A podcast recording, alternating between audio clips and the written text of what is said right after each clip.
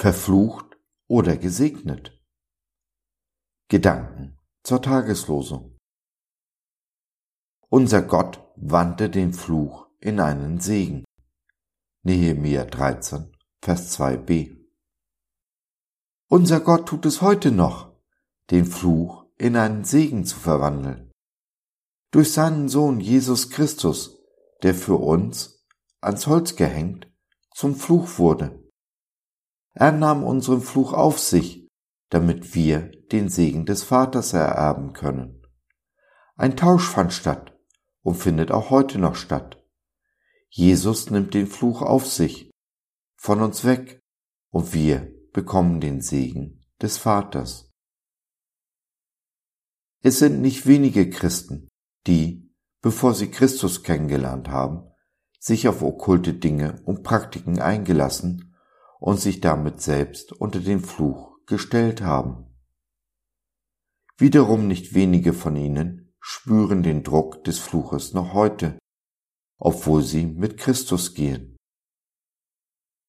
Dann sollten wir uns daran erinnern, dass Jesus jeden Fluch mit sich ans Kreuz genommen hat. Wir sind nun frei. Auch unsere okkulte Vergangenheit ist vergeben und vergessen. Gott denkt nicht mehr daran, und auch wir sollten uns von diesen Dingen nicht mehr belasten lassen. Kommen die Gedanken aber wieder, stellen wir uns ganz bewusst auf das Kreuz, danken Jesus, der alles für uns getan hat, damit wir rein und untadelig vor Gott stehen. Vor allem in freikirchlichen Gemeinden spricht man gerne vom Generationenfluch, der besagt, dass wir für die Sünden unserer Vorfahren leiden müssen. Hm, schon im Alten Testament hat Gott diesen Fluch gebrochen. Der Prophet Jeremia gibt Gottes Worte wieder. Zu derselben Zeit wird man nicht mehr sagen, die Väter haben saure Trauben gegessen und den Kindern werden die Zähne stumpf, sondern ein jeder wird um seine eigenen Schuld willen sterben, und wer saure Trauben isst, dem werden die Zähne stumpf. Kapitel 31, Vers 29 Diese Zeit ist nun da, brach an vor 2000 Jahren am Kreuz von Golgatha. Denn wusstest du, dass Jesus unmittelbar vor seinem Tod die sauren Trauben zu sich nahm, damit wir nicht mehr von ihnen essen müssen? Die Soldaten gaben Jesus kurz vor seinem Tod Essig, saure Trauben zu trinken. Vergleiche Johannes 19, Vers 29 und 30.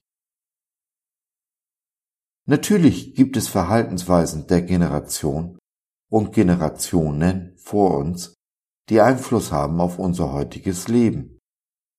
Die gehören aber in die Seelsorge, nicht in einen Exorzismus. Ich, für meinen Teil, bin fest davon überzeugt, dass aus dem Arschloch Jens der gläubige Josef wurde, lag zu einem nicht unerheblichen Teil an den Gebeten meiner gläubigen Großmutter.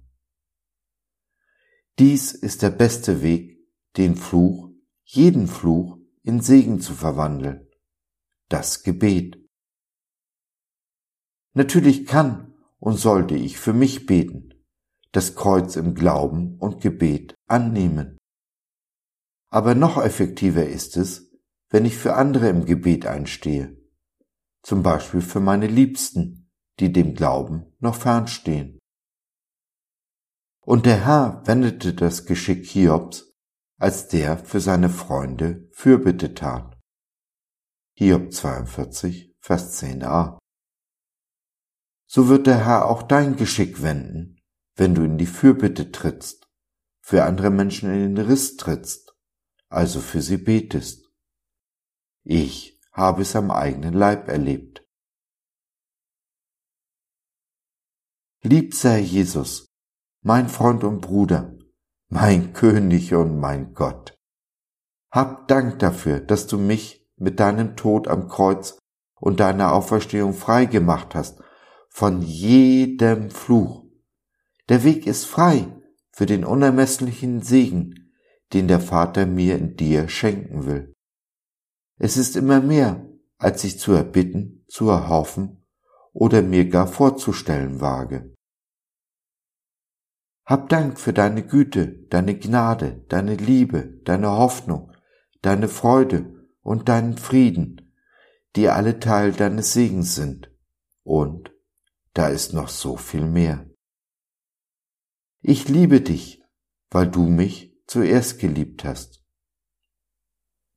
So ist es, so sei es. Amen. Wenn du frei geworden bist oder frei werden möchtest von den Flüchen der Vergangenheit, wenn du mit uns reden und oder beten möchtest, dann nimm doch Kontakt mit uns auf oder nutze unser Info- und Seelsorgetelefon www.gott.biz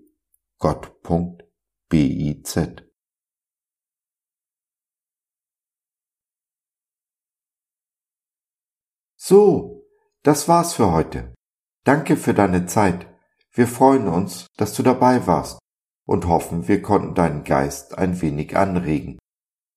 Wenn du in unsere Community Jesus at Home reinschnuppern möchtest, Fragen, Anregungen und oder Kritik hast, dann besuch uns doch im Web www.gott.biz. Hier findest du nicht nur Gemeinschaft, Menschen, die den Glauben leben und mit dir teilen wollen, sondern auch viel Interessantes rund um den Glauben. Wenn du ein Gebetsanliegen hast, dann schreib uns oder nutze unser Info- und Seelsorgetelefon. Wir beten gerne für dich und mit dir. Also, schau rein, lass von dir hören. Wir würden uns sehr freuen. Bis dahin, alles Liebe. Dein Josef.